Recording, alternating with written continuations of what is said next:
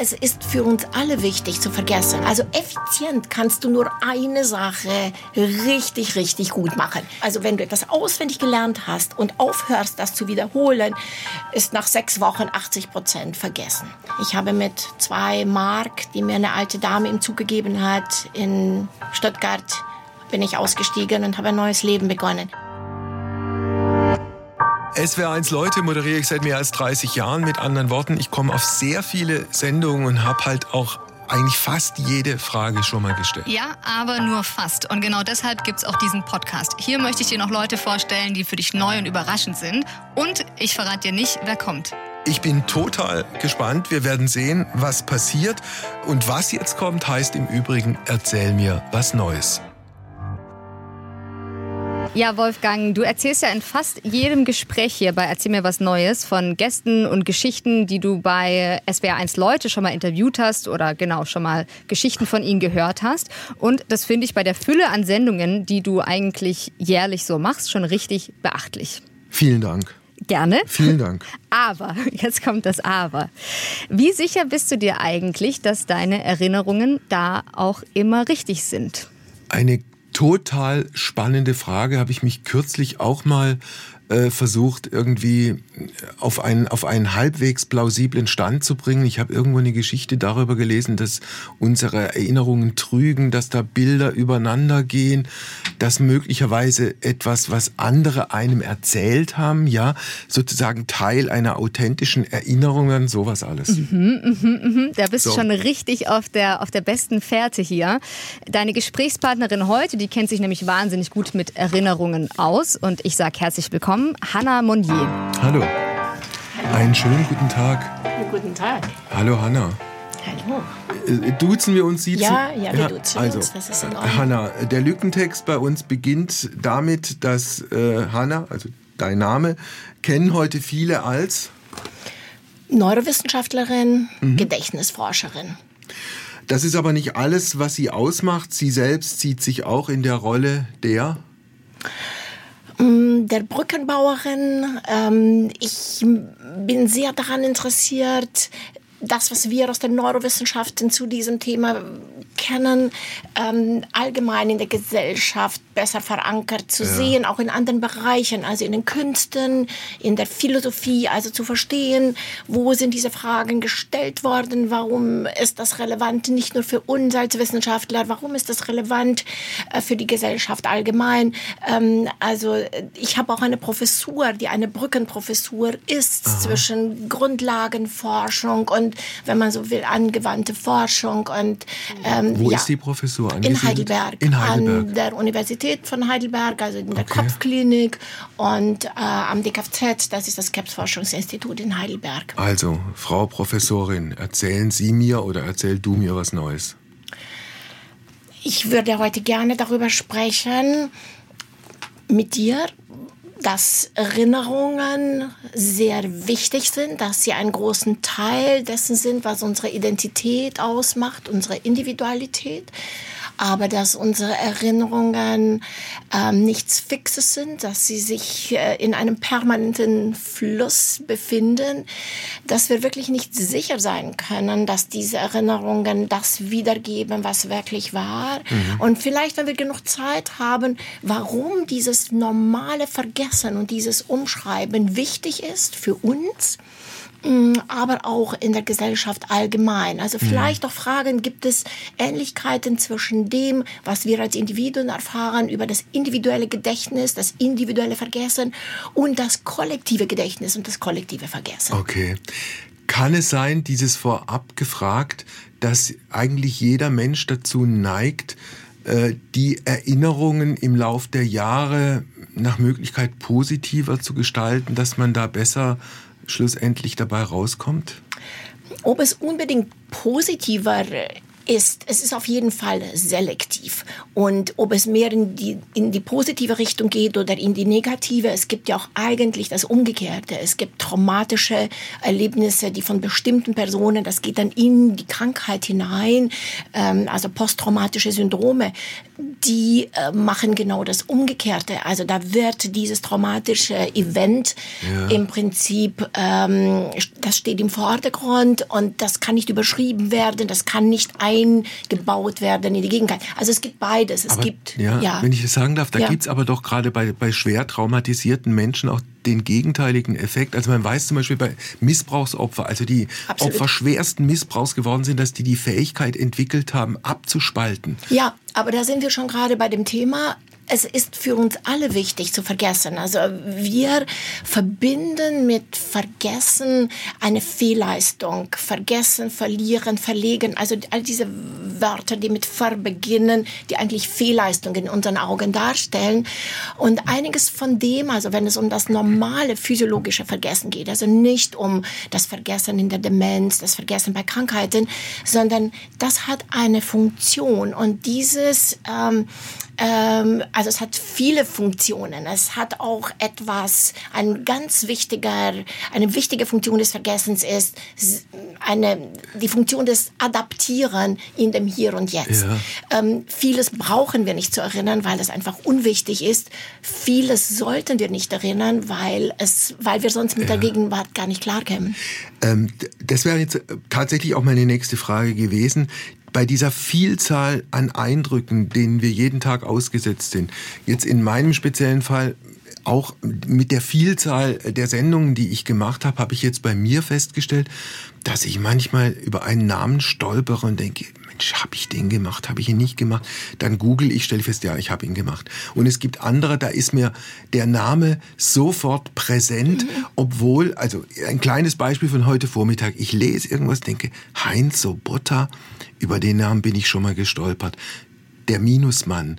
Ein Typ, eine brutale Karriere als Verbrecher und Zuhälter, hat dann im Knast von Marseille den Minusmann geschrieben und war so das personifizierte Böse. Mit dem habe ich eine Sendung damals mhm. gemacht, mhm. vor 30 Jahren. Mhm. Und plötzlich war dieses alles extrem präsent, präsent, wieder.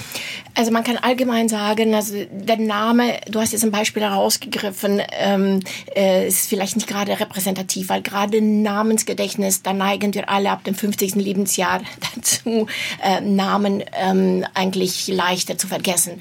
Äh, es gibt auch Erklärungen dafür, aber ganz allgemein kann man sagen, dass wir uns an das besser erinnern, dass uns ähm, zum Zeitpunkt des Kodierens, zum Zeitpunkt der Erfahrung ja. ganz besonders beeindruckt hat. Das heißt etwas, wo vielleicht doch auch Emotionen damit verbunden sind. Es gibt auch für Journalisten Themen, die einen doch mehr interessieren oder dass das Gesagte einen wirklich vor dem Hocker reißt. Oder auch die Person in der Art und Weise. Es mhm. kann sein, dass ich dich an irgendjemanden erinnere äh, und dass es gar nicht mit mir was zu tun hat. Also es kann es gibt viele Gründe, aber etwas, was das Erlebte aus dem Alltäglichen herausreißt und es kann sowohl im Positiven als auch im mhm. Negativen sein. Also etwas, was Angst macht, das wird auch stärker ja. in vielen Fällen erinnert, aber auch etwas, was große Freude.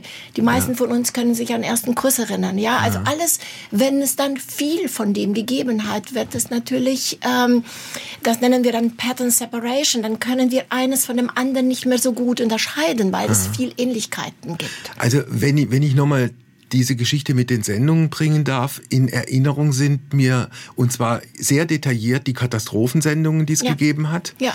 In Erinnerung sind mir besondere Highlights von, mit, mit, mit irgendwelchen Gesprächspartnern, die entweder einen, einen wahnsinnigen Namen hatten, äh, mhm. äh, wichtig und bedeutend waren, oder eigentlich genauso wichtig, die ein, ein brutales Schicksal hatten oder mich auf, auf ihre Art und Weise ihr Leben zu gestalten wahnsinnig beeindruckt haben. Würdest du sagen, das ist sozusagen eine, eine, eine gut, das, ein gut sortiertes Gedächtnis? Das ist, das ist richtig so und das andere geht dann unter. Also alles, was eine gewisse Exzitation nicht überschreitet, eine gewisse Begeisterung nicht überschreitet, ähm, das äh, mhm. geht in den Orkus.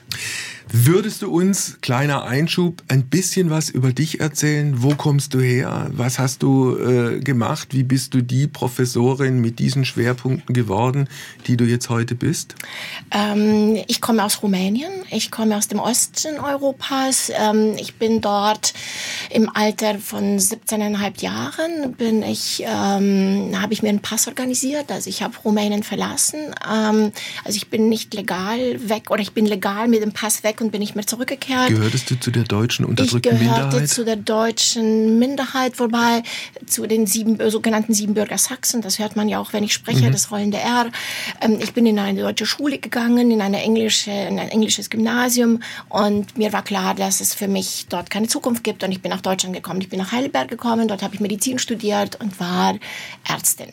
So ähm, einfach. So einfach. Mich hat aber immer das Gehirn interessiert, aber mich interessieren noch viele andere Sachen. Mich interessiert Musik sehr, mhm. ähm, mich interessieren die Künste sehr und ich habe auch in der Geschichte der Medizin promoviert über ein Thema bei Marcel Proust, das mich sehr interessiert hat. Welches ähm, Thema? Ich habe geschrieben an meine Arbeit über die Phänomenologie der Eifersucht bei Marcel Proust Aha. und in der psychiatrischen Literatur seiner Zeit. Also mich interessierte, wie stellt ein Schriftsteller das dar und wie stellen es die Naturwissenschaften dar, ja, oder auch die Philosophen. Wie hat es Freud dargestellt, die Eifersucht, wie hat Jaspers das dargestellt okay. und dann diese Vergleiche und wo ist unser Gewinn, wenn wir den einen Zugang und oder den anderen Zugang nehmen. Das heißt, du bist nicht nur Medizinerin, du hast auch Philosophie studiert? Ich habe nicht so Philosophie nicht? studiert, okay. aber man kann in der Geschichte der Medizin mit einem Thema, ja. das auch in andere Bereiche geht, äh, das ist dann ein größeres Thema, natürlich äh, promovieren. Okay. Äh, um das Berufliche abzuschließen, du hast deine Professur, glaube ich, vorhin so als Brückenprofessur äh, bezeichnet. Das heißt, da gehen äh, Philosophie, Medizin, Medizingeschichte, Ethik, alles irgendwie so, ineinander? So ist es. Denn wie ich eingangs auch schon sagte, ähm, ähm, ja, vielleicht zurück zur Biografie. Ich war natürlich, wie sich das für meine Generation gehörte, ich war in Kalifornien drei Jahre, ich war in Stanford an der Universität, ich war vor 15 Jahren mit einem großen Preis, habe ich ein Sabbatical gemacht, da war ich an der Columbia University in, in New York. Ähm, klar, also das gehört irgendwie zu dieser, zu dieser Karriere dazu, aber ich bin immer wieder nach Heidelberg zurückgekehrt. Ähm, und mich hat, wie gesagt, das Gehirn interessiert. Ich habe am Anfang auch Patienten gesehen, die ersten Jahre. Aber dann in Kalifornien bin ich ganz in die Grundlagenforschung ähm, sozusagen ähm, eingetaucht und bin dann nicht mehr aufgetaucht. Also mhm. ich finde es wahnsinnig spannend, dass ich Geld dafür kriege, an etwas zu arbeiten, was mich so sehr interessiert. Und Sa ja. ja. Sag mal, äh, apropos Gehirn, würden wir alles über das Gehirn wissen? Dann wären das 100 Prozent. Wie viel Prozent wissen wir tatsächlich? Was denkst du? Eine ganz, ganz, ganz geringe Fraktion. Also das ist schwer zu sagen. Das ist schwer zu sagen, weil das Gehirn, es ist, das, es geht um unendliches Wissen. Also das ist wie der Kosmos. Wir werden da an keine Grenzen stoßen. Das ist, das macht es auch so spannend. Ich kann nicht sagen 0,5 Prozent, mhm. weil wir lösen eine Frage und mit der Lösung stellt sich die nächste Frage. Mhm. Und nicht nur, wenn es um Lernen und Gedächtnis geht, sondern ganz allgemein. Also diese Grenze, die wird immer weiter verschoben. Und das ist auch das Spannende dabei. Und deshalb bleibt man dann auch bei so einem ja. Thema. Ich habe jetzt ein, wenn ich, wenn ich, wenn ich persönlich werden darf, äh, so eine, so eine, so eine Geschichte, die ich gerade vor wenigen Tagen erlebt habe und die es möglicherweise wert ist, dass du als jemand, der sich da gut auskennst, sie bewertet. Also die Frage, die Grundsatzfrage, die vor, äh, vorangestellt ist die, ab wann, ab welchem Lebensalter hat man konkrete Erinnerungen? Ah. So, das ist die Vorbemerkung. Und dann habe ich, äh, Offenburg bin ich groß geworden, mhm. äh, da, gegenüber von Straßburg und war mit meiner Tochter in diesem Offenburg und dann haben wir sozusagen die alten Wohnorte und alten Wohnungen, alten Häuser meiner Kindheit abgefahren. Und ich habe einfach gezeigt, da war ich drei Jahre, da war ich sieben, da war ich elf Jahre. Bei den größeren Sachen, logischerweise, hast du konkrete, präzise Erinnerungen. Aber bei dieser ersten Wohnung, da war ich irgendwie drei, vier, fünf mhm. Jahre und ich frage und habe mich dann gefragt, ähm, diese Erinnerungen, die ich habe, habe ich die tatsächlich mhm. abgespeichert oder sind das irgendwelche Erzählungen anderer Leute, die mhm. sich irgendwie in, in vermeintlich eigene Erinnerungen verwandelt ja, haben? Ja, du hast das Entscheidende ja schon vorweggenommen. Also wir wissen oder Wissenschaftler sind sich da ganz sicher, dass man bis zum dritten Lebensjahr, bis zum vierten Lebensjahr wohl keine Erinnerungen hat, die man später abrufen kann. Das prägt uns zwar ungemein, aber man nennt das, ähm, man nennt das in der Medizin Medizin die frühkindliche Amnesie. Und vieles von dem, was wir glauben, aus dieser ganz, ganz frühen Kindheit zu wissen, kennen wir aus Erzählungen, aus Fotoalben, ja. aus Filmen, die uns gezeigt werden. Also da wird etwas, ähm, wird einem etwas zugeschrieben und wir kommen damit vielleicht auch gerade zu einem ganz, ganz wichtigen Punkt. Wenn in dieser Zeit zum Beispiel traumatische Erlebnisse erfolgen, kann man sich so auch vorstellen, dass die in der Therapie, dass man schwerer Zugang dazu hat. Denn man mhm. weiß ja gar nicht, wie es wirklich gewesen ist. Wenn etwas später passiert und das ähm, äh, fügt einem Schaden zu, kann man in einer Therapie das ähm, verarbeiten. Aber es kann durchaus sein, dass man zu diesen, weil man zu diesen frühkindlichen ja. ähm, äh, Jahren keinen Zugang hat, kann da Furchtbares geschehen und man hat dann keinen Zugang dazu. Wenn, wenn also grade, schwerer zu therapieren. Wenn wir gerade darüber reden, es gab ja mal eine, oder eine Zeit lang angesagt, war ja die sogenannte Urschreitherapie. Also Psychotherapeuten, Psychiater versetzen einen in den Zustand, dass man seine Geburt nochmal nacherlebt und entsprechend emotional. Du guckst schon so, dass du das für, für ziemlich abwegig Nein, hältst. ich halte, ich halte sehr, sehr viel von, von bestimmten therapeutischen Zugängen. Ähm, auch meine persönliche Meinung hat sich äh, sehr geändert über die Jahre. Also ich habe in der Kinderpsychiatrie auch ein paar Jahre gearbeitet. Das war meine erste Stelle. Ähm, als ich jung war, hielt ich sehr, sehr viel von der Gesprächstherapie. Wir müssen verstehen, wie man dazu kommt. Das ist auch alles ganz wichtig. Ich möchte das gar nicht. Es gibt sicher verschiedene Zugänge. Ähm, ganz unmittelbare Erfolge hat man mit dem, woran ich früher gar nicht geglaubt habe, mit der Verhaltenstherapie. Also du veränderst dein Verhalten und es verändert verändern sich deine Gefühle. Und wir wissen aus der Psychiatrie, dass da, dass man sehr große Erfolge hat. Also wenn du lächelst zum Beispiel, aktivierst ja. du Muskeln in deinem Gesicht und in deinem Gehirn werden dadurch Zellen aktiv, die früher diese Muskulatur kontrolliert haben. Damit werden dann auch Gefühle aktiviert. Du fühlst dich besser, wenn du dich in einen anderen Zustand bringst. Das ist tatsächlich so. Also dass äh, ein verändertes Verhalten verändert die Gefühle. Ich hätte jetzt gedacht, es ist gerade andersrum. Es gibt, es Gefühle, die sich verändern, verändern auch das Verhalten. Es ist bidirektional. Also wir sind, wir sind diese, diese Einheit aus Körper, also dazu gehören natürlich auch Gefühle, der Geist und es geht, diese, diese Bewegung geht nicht in eine Richtung. Natürlich wird ein Erlebnis dazu führen, dass bestimmte Gefühle damit verbunden werden und umgekehrt. Also das geht, das geht in beiden Richtungen. Und ähm, ich kann das vielleicht ganz einfach erklären unsere neuronalen Netzwerke, ähm, wenn eine kognitive Leistung, also wenn ich an etwas denke, wenn ich etwas fühle, sind ganz, ganz viele Zellen gleichzeitig, viele Synapsen gleichzeitig aktiv. Mhm. Durch das permanente dran denken, bleibe ich in diesem Zustand und verstärke auch diese Verbindungen. Und manchmal kommt man aus einem solchen Zustand dann ganz, ganz schwer heraus. Das würde man in der Physik einen Attraktorzustand. Das nennt man, das stellt man sich vor wie einen Kegel. Wenn so eine Kugel ja. da reinfällt, die kommt da, ohne dass man von außen sehr viel Energie da reingibt, kommt die da nicht mehr raus. Und das tut man, wenn du deinen Körper in eine andere Position bringst. Wenn du deine Muskeln in eine andere Position bringst, bringst du auch deinen Geist, du bringst ja. deine Gefühle in einen anderen Zustand. Ja, lass uns noch mal kurz äh, zum Erinnern und Vergessen kommen. Wir haben jetzt ja hier in unserer kleinen Runde drei Gehirne anwesend. Also deins, Hanna, das von Wolfgang und meins. Äh, und meines Wissens nach liegt bei keinem von uns irgendwie ja eine neurodegenerative Erkrankung vor. Nehmen wir also mal an, unsere Gehirne unterscheiden sich ganz verkürzt gesagt einfach mal nur durchs Alter. Mein Gehirn ist also etwa 30 Jahre jünger als eure zwei. Meiner Generation wird jetzt oft vorgeworfen, dass wir uns gar nichts mehr merken können, weil wir mit dem Internet groß geworden sind. Könnte es also sein, also angenommen das stimmt, könnte es also sein, dass eure Erinnerungsleistung vielleicht sogar noch besser funktioniert als meine, weil ihr noch gelernt habt, euer Gehirn richtig zu trainieren?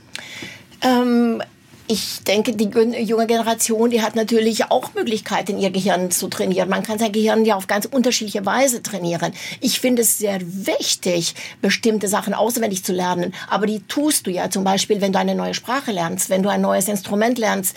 Ähm, es geht nicht darum, diese modernen ähm, äh, Medien und, und alles, was damit zusammenhängt, ähm, diese, diese ganzen Gadgets, sei es das, sei es äh, das Handy, sei es das Tablet, Tablet zu verteufeln. Es geht nur darum, um den korrekten Gebrauch.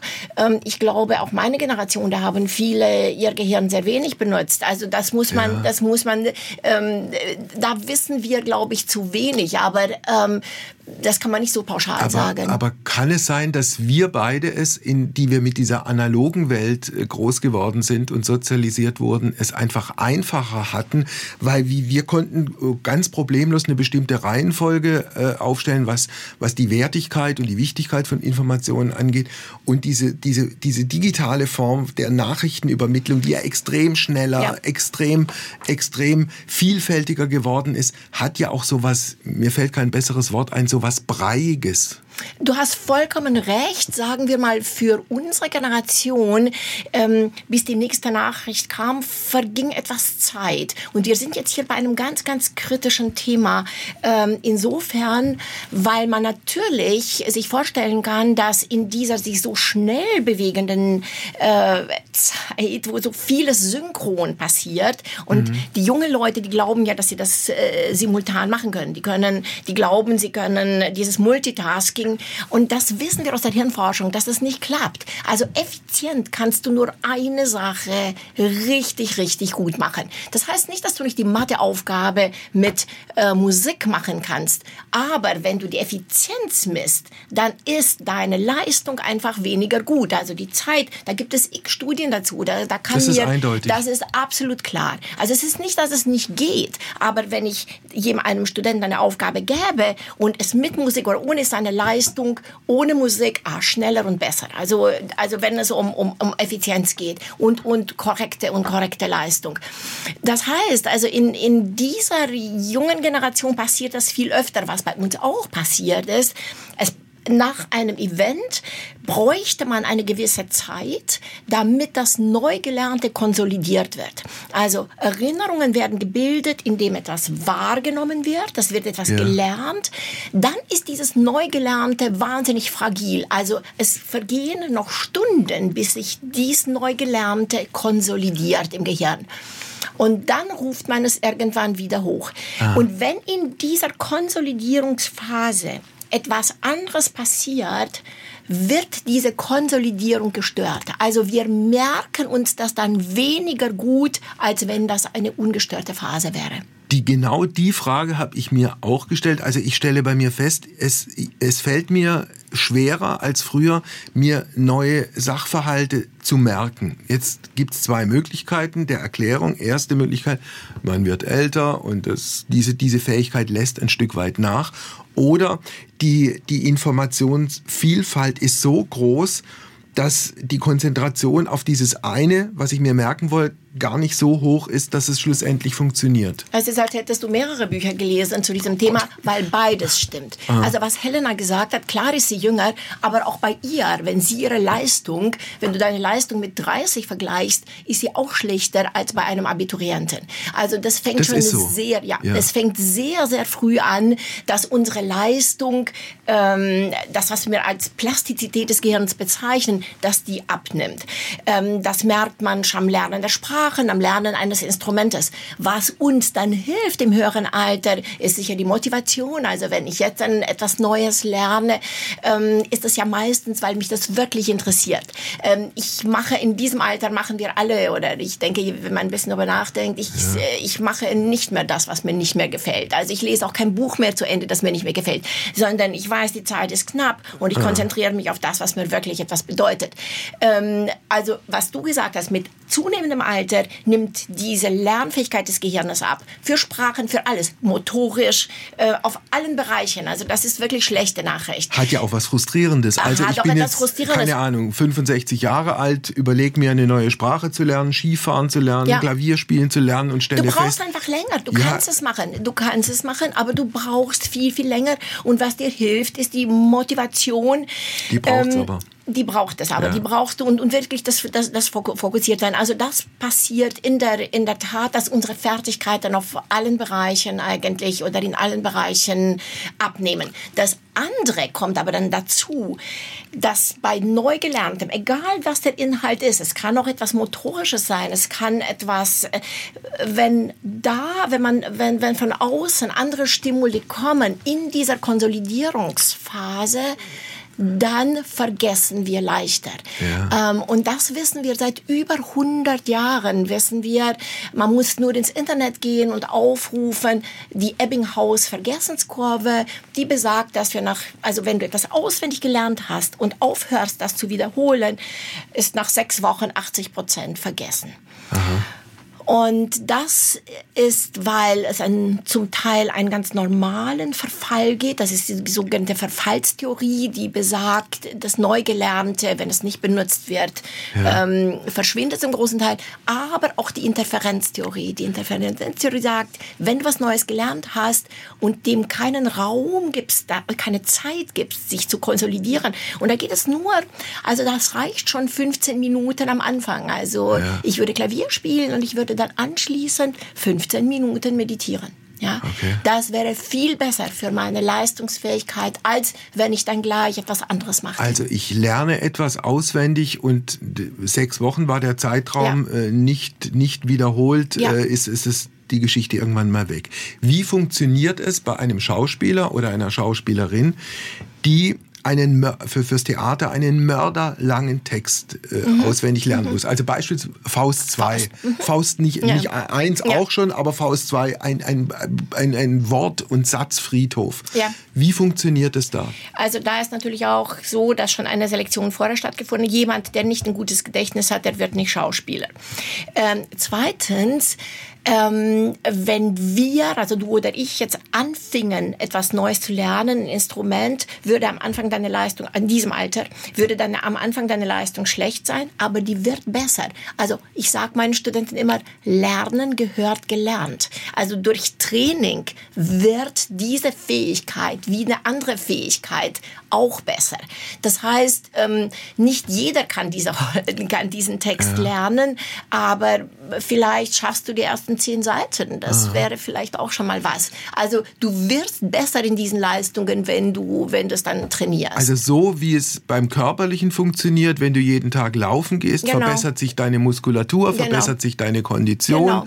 Der Kopf wird übrigens auch noch Ja, klarer. absolut. Äh, So funktioniert es auch so mit dem Gedächtnis. So ist es. So funktioniert es auch mit dem Gedächtnis. Also das Gedächtnis gehört trainiert und ähm, das kann man auf verschiedenste Weise machen. Und da würde ich natürlich auch jedem raten, etwas auszusuchen, wo man eine gewisse Begabung hat, Mhm. weil das ist dann so ein Positive Reinforcement. Du machst das dann, also wenn du nicht musikalisch wärst, dann macht es keinen Sinn, ein, ein, ein, ein Instrument zu lernen. Aber vielleicht möchtest du ja Russisch lernen. Also ich möchte das noch sehr gerne in diesem Alter.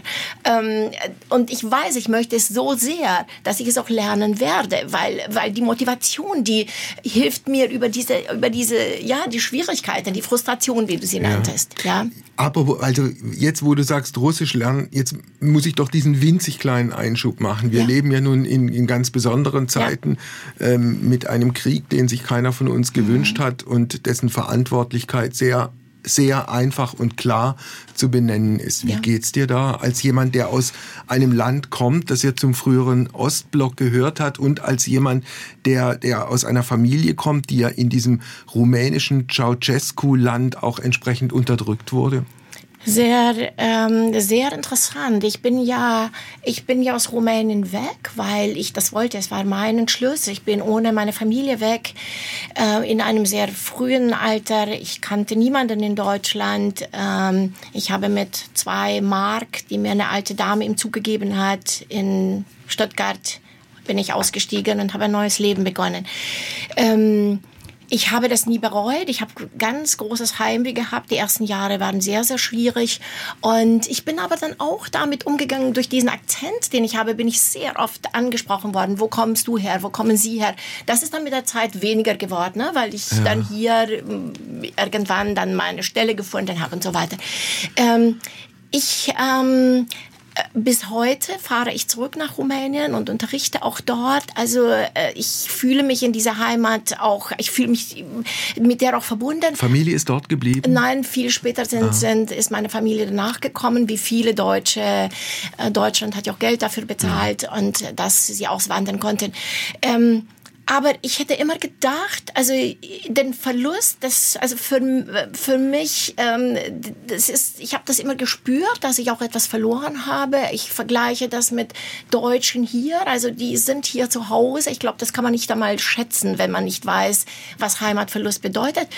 Aber ich, es hat mir dann keine Probleme mehr gemacht okay. ab einem gewissen. Und jetzt, jetzt merke ich, wie durch diese Situation auch meine eigene Vergangenheit wieder hochkommt und wie mich dieses Thema auch wieder auch persönlich noch auf eine ganz andere Art und Weise berührt als mhm. jemand, äh, der hier groß geworden ist. Also auch meine eigenen Verluste, meine eigenen Traumen, die ich dann auch hier erfahren habe, ähm, das geht bis zu dem Punkt, dass man hier gefragt wird, du kannst doch nicht einfach so weggegangen sein. Wer hat das dir ermöglicht? Oder also auch hier mit das bestimmte Skepsis. mit Skepsis auch. Also es hat, hat nicht nur Positives, aber es hat ja. sehr viel Positives gegeben, wenn du als junger Mensch hier kommst. Klar. Meine Lehrer haben mir das äh, sehr einfach gemacht, als ich hierher kam. Aber ja, auch die eigene Geschichte wird aktualisiert. Ich sehe meine Eltern wieder, die dann viel später gekommen sind und mit einem Koffer aus Rumänien kamen. Ja. Ähm, der Verlust dessen, was man zu Hause hatte, der, ähm, ja, also das kommt in mir natürlich jetzt auch immer wieder hoch. Das Und ist wenn ganz du jetzt normal. an deine alte Heimat Rumänien im Jahr 2022 denkst, gibt es da auch neue Ängste oder sagst du dir, weil Rumänien ja Teil der NATO ist, sind die nicht wirklich bedroht? Die sind näher. Ich habe mit Freunden gesprochen. Ich, ich kann jetzt nur wiedergeben, ich war natürlich in dieser kurzen Zeit nicht da. Es ist geplant, dass ich im Juni wieder dort unterrichte. Ähm, ich habe jetzt von den Freunden, mit denen ich gesprochen habe, jetzt nicht größere Angst gespürt als mhm. das, was wir hier eigentlich auch ähm, ja, spüren jeden Tag. Ja. Mhm. Aber Russisch, um darauf zurückzukommen, ja. ich kann das schon sehr gut trennen. Wir sind in Rumänien mit der russischen Literatur groß geworden. Also es gab kaum Kinderbücher. Also ich habe Tolstoi, Dostoevsky, Tschechow, die habe ich mit 14, 15, 16 gelesen. Das ist die Literatur und das ist diese Kunst, die ist mir emotional deswegen auch sehr, sehr nahe. Ja, das macht ja eigentlich doppelt schlimm. Russland, so diese es. große Kulturnation, äh, die, die ja. Schriftsteller und Dichter ja. und Tolstoi Musiker. und Dostoevsky, ja. die Musiker und Tschaikowski und mhm. wer da alles noch eine Rolle spielt. Ja, ne? ja. Mhm. Wir wollten noch über den Narzissmus kurz sprechen. Du also, wolltest über den Narzissmus ich, Oder ich wollte, korrekt, korrekt formuliert. Ich, wollte ich weiß gar nicht, ob ich dir dazu was sagen kann. Ja? Weil? Warum willst du über Putin sprechen?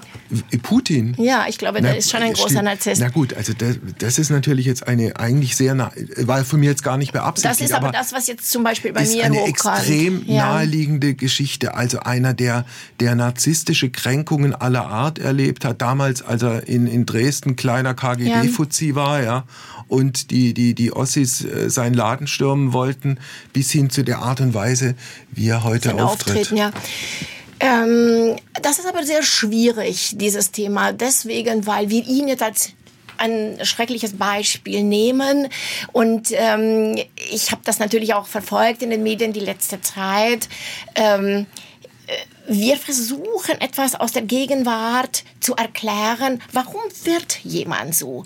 Und vergessen aber dabei, dass es viele andere gibt, die ja auch in so einer Situation waren und ein ähnliches Trauma erlitten oder eine ähnlich schreckliche Kindheit erlebt mhm. haben. Und aus denen wird nicht so ein Despot. Ja, also es gehört sehr viel mehr dazu, dass jemand, und da ist Rumänien ja auch ein großes Beispiel, diese schrecklichen Kinderheime, von denen hier jeder gehört ja. hat, von, also einige dieser Kinder, die wurden Kriminelle, aber auch viele haben ein Studium hinter sich gebracht und sind äh, gut sozialisiert in die Gesellschaft eingebaut.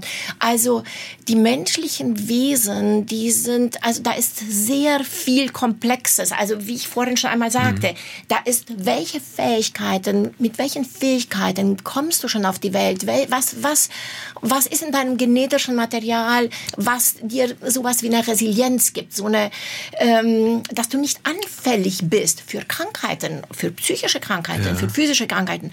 Und was was ist in deinem Genom, was dich anfällig macht für alles Mögliche. Erkrankungen, physische Erkrankungen, ja. psychische Erkrankungen. Und deshalb kann man, wir sehen jetzt bei Putin diese eine, ähm, ja, und versuchen aus seiner Kindheit zu erklären, warum er zu dem geworden ist. Aber es gibt viele Beispiele, wo das nicht der Fall ist.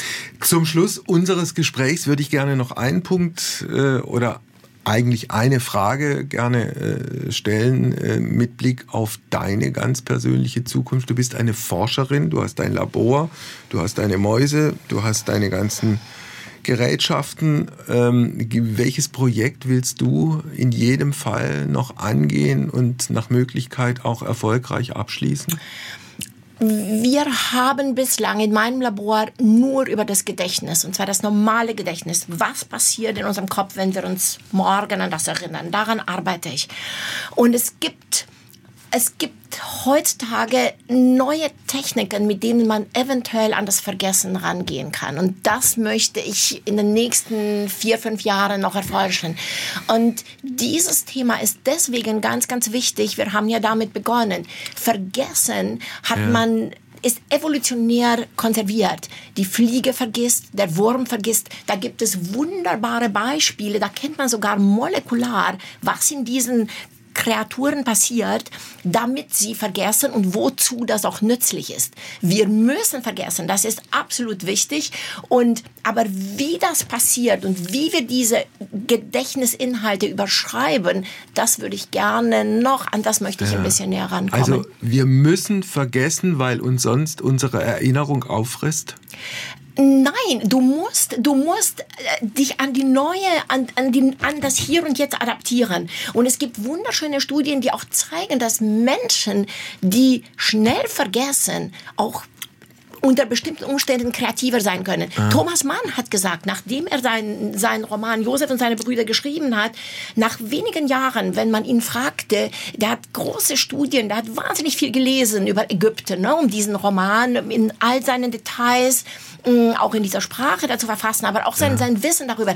Und das hat er abgeschlossen und dann sagte er, ich kann mich kaum an etwas erinnern, was ich gelesen habe. Ja, also er hat das verarbeitet in diesem wunderbaren Roman und damit damit wir für Neues, ähm, und ich komme wieder zu diesem, unser Gehirn fällt sonst in so einen, zu, in so einen Attraktor und wenn du dich immer um dasselbe drehst, du, du, du musst es, du musst es vergessen, damit dein Blick sich in die Zukunft richtet und offen ist für etwas Neues. Hat viel Spaß gemacht und äh, mir einen großen Erkenntnisgewinn beschert. Und mir auch dieses Thema ähm, jemandem zu erklären, der nicht von meinem Fach ist, das finde ich immer sehr, sehr schön, weil ähm, ich merke dann selbst an solchen Fragen, die mir gestellt werden, wo habe ich noch nicht ähm, ähm, ein ganz klares Verständnis über Dinge. Also es mhm. ist sehr interessant. Man denkt auch selbst über Sachen nach, die selbstverständlich geworden sind, die lässt du manchmal liegen und äh, es wird dann wieder aktualisiert durch eine Frage, die ich mir so nicht gestellt habe. Alles Gute. Vielen Dank. Danke. Ja, Wolfgang, meine Abschlussfrage heute an dich liegt, glaube ich, auf der Hand. An was kannst du dich denn von dem Gespräch besonders gut erinnern oder hast du schon alles wieder vergessen? Also erstmal war es ein Gespräch wirklich mit einem für mich ganz großen Erkenntnisgewinn. Ich ich fand es großartig und selten ist ein Gespräch so schnell vorbeigegangen. Das ist übrigens auch immer ein gutes Zeichen, so nach ja. meiner Erfahrung. Äh, ich kann mich an den, ein, an den Anfang deshalb erinnern, weil ich es zum Ende nochmal aufgegriffen habe. Also diese, diese Verdopplung bleibt drin, so Versatzstücke. So kommen die, ja. die Verknüpfungen wieder zustande. Das ist doch sehr schön. Ja. Vielen Dank für dieses spannende Gespräch, Wolfgang, und äh, bis zur nächsten Woche. Bis zur nächsten Woche. Tschüss. Ciao. Ciao. Mach's gut.